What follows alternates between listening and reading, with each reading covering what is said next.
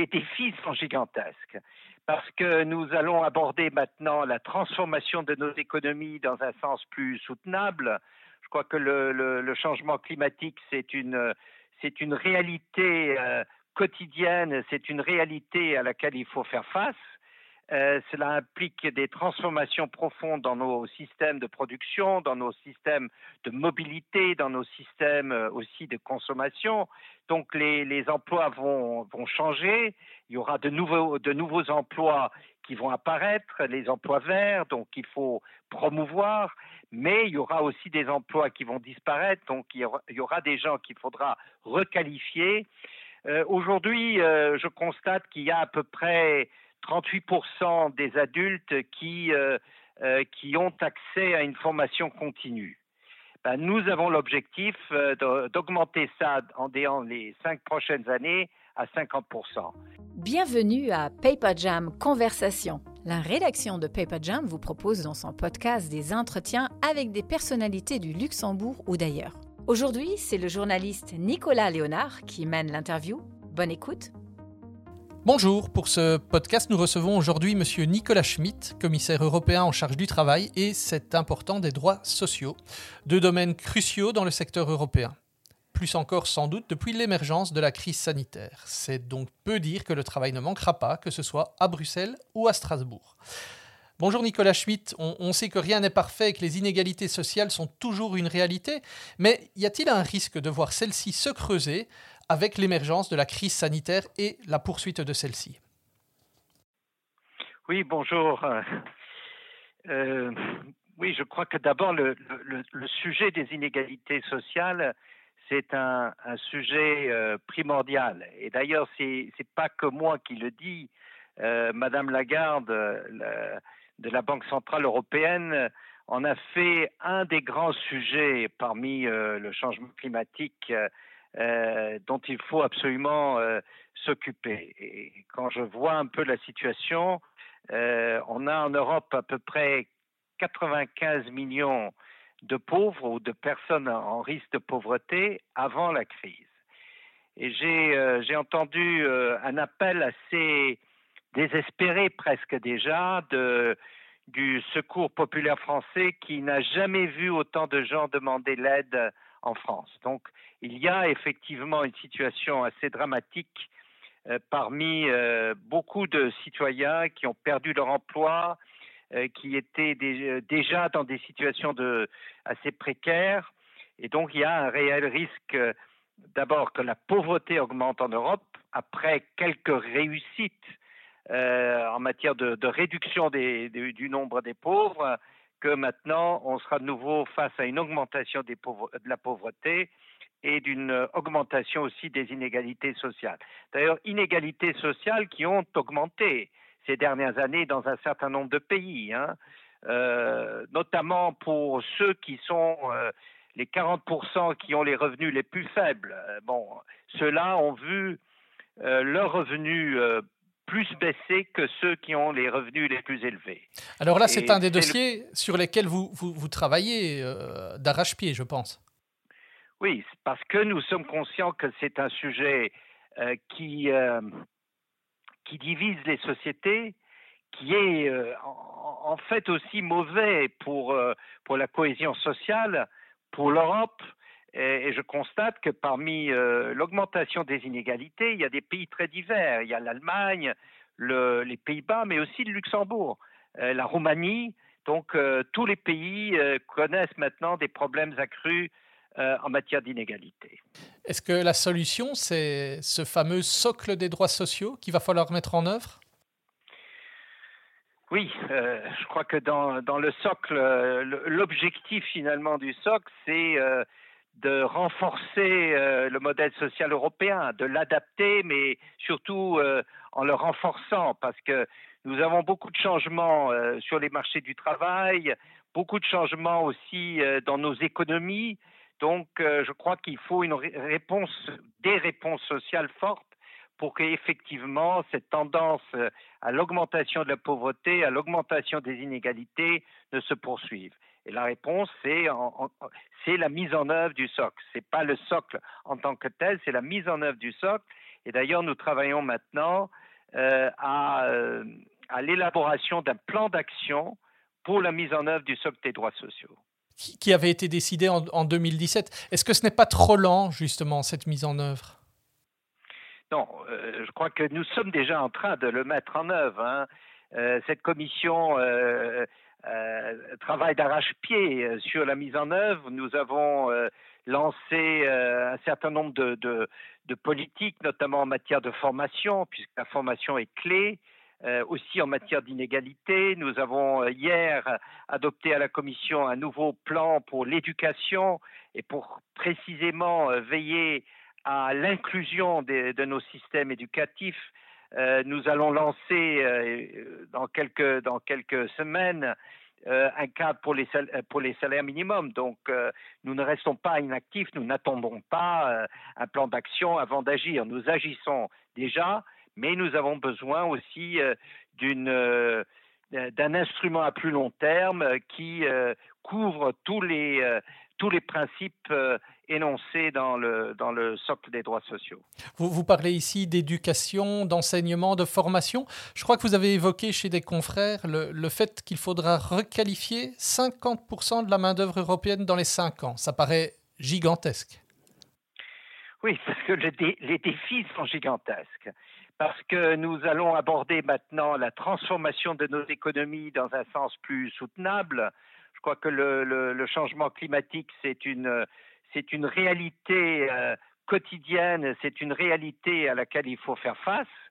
Euh, cela implique des transformations profondes dans nos systèmes de production, dans nos systèmes de mobilité, dans nos systèmes euh, aussi de consommation. Donc les, les emplois vont, vont, changer. Il y aura de nouveaux, de nouveaux emplois qui vont apparaître, les emplois verts, donc il faut promouvoir mais il y aura aussi des emplois qui vont disparaître, donc il y aura, des gens qu'il faudra requalifier. Euh, aujourd'hui, euh, je constate qu'il y a à peu près 38% des adultes qui, euh, qui ont accès à une formation continue. Ben, nous avons l'objectif d'augmenter ça en les cinq prochaines années à 50%. C'est ambitieux, c'est réaliste, mais c'est surtout tout à fait nécessaire. C'est comme ça que l'Europe gagnera la, la, bataille de la digitalisation, quelque part? Ça fait partie euh, de cette bataille-là. Je crois que euh, la digitalisation euh, ouvre un champ énorme pour l'Europe, pour son économie, pour la modernisation de son économie, mais bien sûr, la digitalisation comporte aussi des risques. Il y aura des emplois qui vont là aussi être, comme on dit, rationalisés, disparaître mais il y a beaucoup d'emplois qui vont changer. Euh, il y aura aussi beaucoup d'emplois qui vont euh, qui vont être créés, des nouveaux emplois qu'on connaît, en partie qu'on ne connaît même pas encore. Et donc, euh, je crois que la formation, continue, mais aussi l'éducation pour les, en vue de la digitalisation de plus en plus large, au niveau de nos écoles, au niveau de nos formations, aussi au niveau, euh, par ailleurs, de la formation professionnelle, parce que regardez, il y a beaucoup de métiers, euh, par exemple, euh, quelqu'un qui installe aujourd'hui les chauffages. Bon, il y a eu un changement fondamental dans les techniques. Il y a énormément de, de, de, numérique dans, dans tous ces métiers-là. Donc, il faut requalifier beaucoup de personnes pour gagner ce, cette transformation numérique et pour que cette transformation numérique profite à tout le monde. Parce que euh, le plus grand danger, c'est que de plus en plus de personnes, de jeunes, mais aussi de personnes plus âgées, soient laissées euh, euh, au, bord de la route. Et je crois que c'est un danger à la fois pour nos sociétés, mais à la fin, c'est aussi une énorme perte pour nos économies. Nous avons besoin de tout le monde.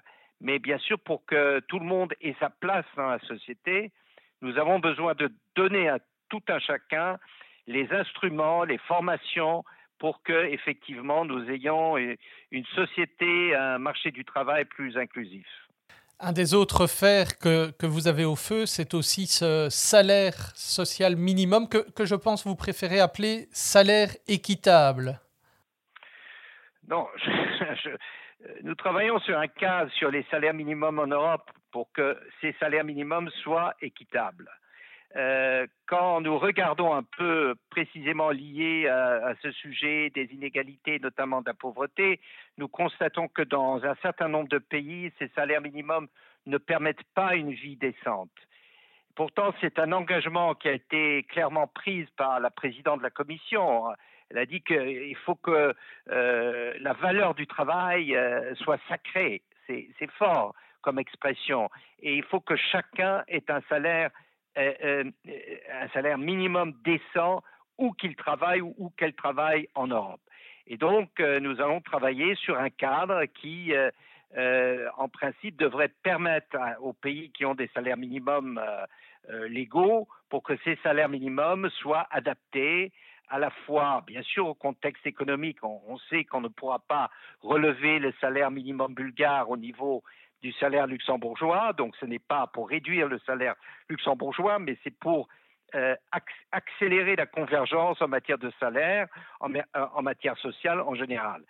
Mais c'est aussi un enjeu, c'est un enjeu social majeur, c'est un enjeu euh, pour l'Europe parce qu'on ne peut pas construire une Europe solidaire sur une concurrence qui serait basée uniquement sur d'énormes différences de salaire ce n'est pas ça euh, le futur de l'Europe. Ce n'est pas une Europe qui, notamment, base sa prospérité sur les nouvelles technologies, euh, sur euh, l'innovation. Et donc, il faut aider ces pays où les salaires sont extrêmement faibles, puisque nous avons un écart entre le salaire le plus faible, le salaire minimum le plus faible et le, plus élevé, à savoir le, luxembourgeois, de 1 à 7. Bon, il, faut, il faut aider ces pays où les salaires sont très faibles à augmenter euh, leur salaire par une meilleure productivité, par l'investissement dans le travail, donc la formation est clé, par la modernisation de leurs structures économiques, mais aussi de leurs structures sociales, notamment euh, l'accès à l'éducation. Donc, euh, le salaire minimum est, en, quelque sorte la pointe de l'iceberg. Ce n'est pas tout. Donc il faut le voir un peu dans un contexte euh, euh, beaucoup plus large. On sait qu'il y aura sans doute beaucoup de négociations, qu'il y aura des freins, qu'il y a des cultures différentes. Les, pays nordiques sont très attachés, enfin ils règlent ça par les conventions collectives. Est-ce que vous félicitez d'avoir euh, connu aussi une carrière de diplomate et que celle-ci va sans doute vous aider Oui, ça sert toujours, je crois. Mais euh, bon, je, crois que les, nos amis nordiques avec, avec lesquels j'ai eu beaucoup d'échanges, hein, euh, et, j'ai essayé, enfin, je, comprends tout à fait euh, leurs soucis, et je crois que l'instrument sur lequel on travaille tient pleinement compte de leurs soucis, parce que, en fait, j'ai beaucoup parlé de, du, salaire, minimum légal, mais en fait, il y a l'autre voie pour pour, pour euh, euh, fixer les salaires, c'est la, négociation collective. Et nous avons vu que dans beaucoup de pays, euh, cette négociation collective a été affaiblie ou est faible, notamment dans les pays d'Europe centrale. Ben, il se trouve que dans les pays nordiques, elle est élevée. Quelques autres pays sont, euh, ont des évolutions semblables, comme l'Autriche par exemple, et qui n'a pas de salaire minimum non plus. Et donc, euh, notre proposition va être très axée aussi sur la promotion euh, de la négociation collective. Nous avons besoin de plus de dialogue social. Nous avons besoin d'entreprises qui euh, ne regardent pas seulement le cours de la bourse, mais qui regardent aussi le bien-être de leurs salariés. Voilà. Donc la rentabilité, oui, c'est évident, mais nous avons aussi besoin euh, d'une dimension sociale dans l'entreprise. Et donc, euh, euh, encourager le dialogue social, encourager la négociation collective, ça fait partie de notre approche. J'avais une dernière question au commissaire européen et à l'Européen convaincu que, que, vous êtes. On a beaucoup vilipendé l'Europe pendant cette crise sanitaire. Mais est-ce que d'un autre côté, elle n'a pas démontré aussi tous les bienfaits de l'Europe? C'est-à-dire que ces frontières, par exemple, qui à un moment se sont fermées, ça a quand même euh, suscité euh, pas mal de, tristesse chez beaucoup. Euh, on a vu nos libertés restreintes. Est-ce que ne se dit pas justement que l'Europe, elle n'est pas si mal finalement? Oui, ce qui est... Ce qui est un peu regrettable, c'est que tout ce qui ne fonctionne pas, les fermetures des frontières comme par exemple, que vous avez mentionné, on les, met souvent sur le dos de l'Europe. On le dit, euh, oui, c'est la Commission. Non, ce sont les États membres euh, qui souvent euh, ne jouent pas exactement selon les règles. même si, bien sûr, il faut mettre tout ça dans un contexte difficile, sensible, celui de la pandémie. mais vous avez raison de dire, on découvre maintenant ce qui, les, bienfaits de l'Europe, ce qui nous paraissait tout à fait un acquis.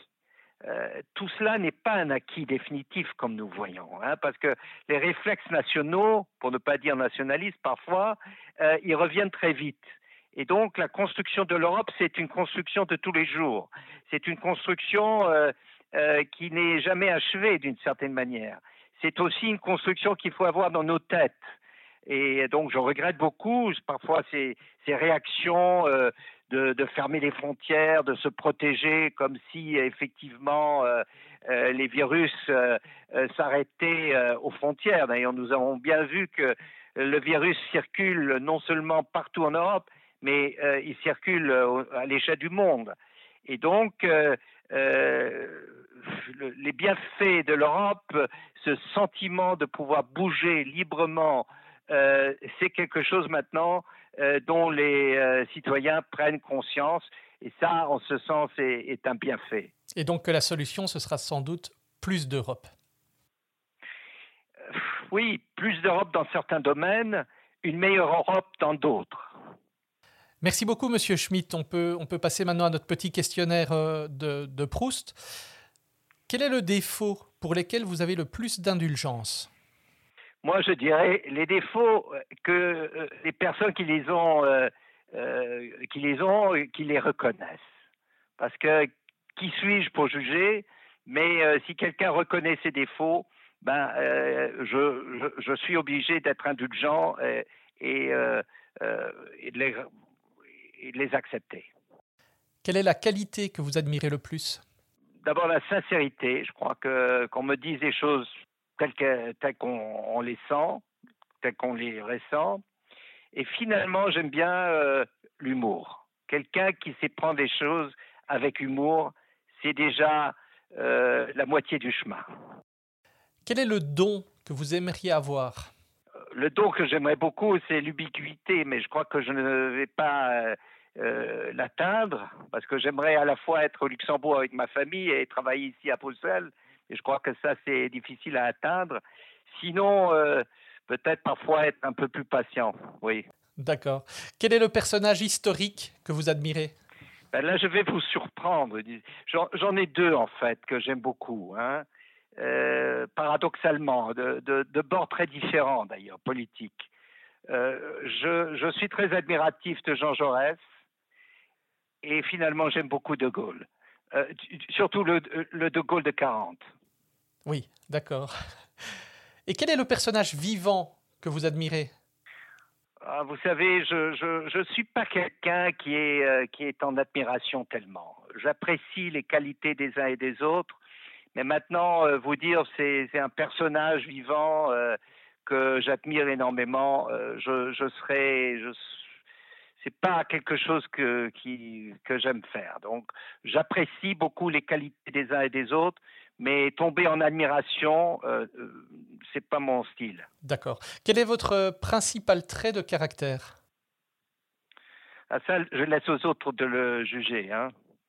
Est-ce que vous pouvez me dire quel est le pays que vous aimez, mais évidemment où vous ne vivez pas? Celui que je, où je ne vis pas tout le temps, en tout cas, c'est le, le Luxembourg, c'est clair, c'est mon pays, c'est le pays que, j'aime euh, en premier. Et puis en a d'autres hein, que j'aime beaucoup aussi, euh, desquels je me sens assez proche. C'est euh, un des pays voisins euh, du Luxembourg, mais il y a d'autres pays. J'aime beaucoup la culture italienne, la civilisation italienne. Donc je suis assez éclectique à ce niveau. Mais il est clair que le pays que j'aime le plus, c'est le mien, c'est le Luxembourg. Quel est l'événement historique auquel vous songez souvent? Pour moi, ce qui a, ce qui, a beaucoup euh, façonné un peu ma, ma démarche, c'est quand même la Révolution française. Hein. parce que je trouve que c'est un tournant dans l'histoire fondamentale. C'est la déclaration euh, des droits, c'est euh, le début, même chaotique, même violent de la démocratie. Moi. C'est un événement qui ne cesse de, de, de m'inspirer, de, de, de m'intéresser. Je sais que vous travaillez beaucoup, mais je voulais vous demander quelle était votre euh, occupation préférée, préférée en dehors du travail. Ah, c'est difficile, hein, parce que, bon, je pourrais dire, j'aime beaucoup euh, simplement me promener, euh, marcher dans les, dans les forêts de chez moi, enfin, là où j'habite, avec, avec mes compagnons, les, mes chiens. Ça, c'est sûrement une occupation que j'aime beaucoup, surtout, surtout quand il fait beau. Euh, et puis, il y a quelque chose qui est un, peu entre le travail et, le loisir. Je suis un passionné de lecture de journaux. Et donc, lire les journaux, euh, ça, me, ça me relaxe. Euh, et surtout quand il y a un bon café à côté, c'est parfait. Eh ben, je vous en félicite. Et la dernière question, qui n'est peut-être pas la plus facile, c'est en, quelques mots, quelle est votre conception personnelle du bonheur? Là, là c'est toute une dissertation qu'il faudrait. Hein euh, une conception. Bon, je crois que c'est d'avoir un bon équilibre dans sa vie. À la fois, j'ai la grande chance d'avoir euh, une profession euh, qui, me remplit, qui me motive. Donc, j'ai eu beaucoup de chance dans ma vie. Donc, c'est aussi un aspect de mon bonheur. L'autre bonheur, c'est d'avoir une, vie privée, personnelle, familiale forte avec euh, euh, des enfants euh, auxquels je suis très attaché. Donc à la fois une synthèse entre la vie professionnelle et la vie privée.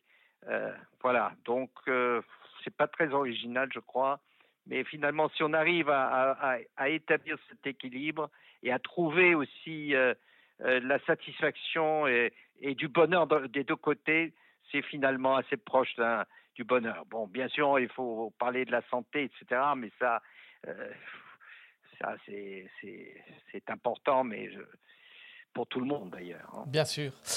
Merci beaucoup. On vous offre maintenant une minute au cours de laquelle vous pouvez euh, prodiguer le conseil de votre choix à la personne ou à l'institution de, votre choix. Ben, J'aimerais adresser, euh, pas un conseil, mais aux jeunes, parce que je suis assez entouré de jeunes, j'ai quatre enfants, donc j'essaie de comprendre les soucis des jeunes, euh, leurs idées, leurs préoccupations, leurs engagements. Et je sais qu'actuellement pour les jeunes c'est pas facile. Ça n'a pas été facile euh, à cause de du confinement, ceux qui étaient à l'école notamment, euh, et ceux qui, bien sûr, les jeunes qui maintenant font beaucoup de soucis au niveau euh, de leur futur travail, de, leur emploi.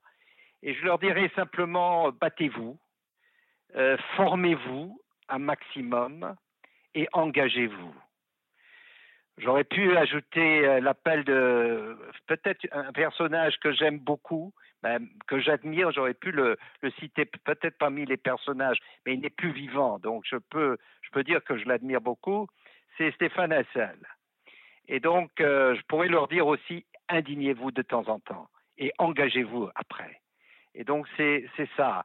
Euh, je suis un optimiste et je crois qu'il faut que la jeunesse soit optimiste et qu'elle soit combative. Voilà. C'est un beau message. Merci beaucoup, Monsieur Schmitt. Vous pouvez retrouver tous nos podcasts sur notre site ainsi que sur toutes les plateformes de podcast. Laissez-nous un message sur news at paperjam.alu et abonnez-vous à notre newsletter weekend sur newsletter.paperjam.alu. Merci pour votre écoute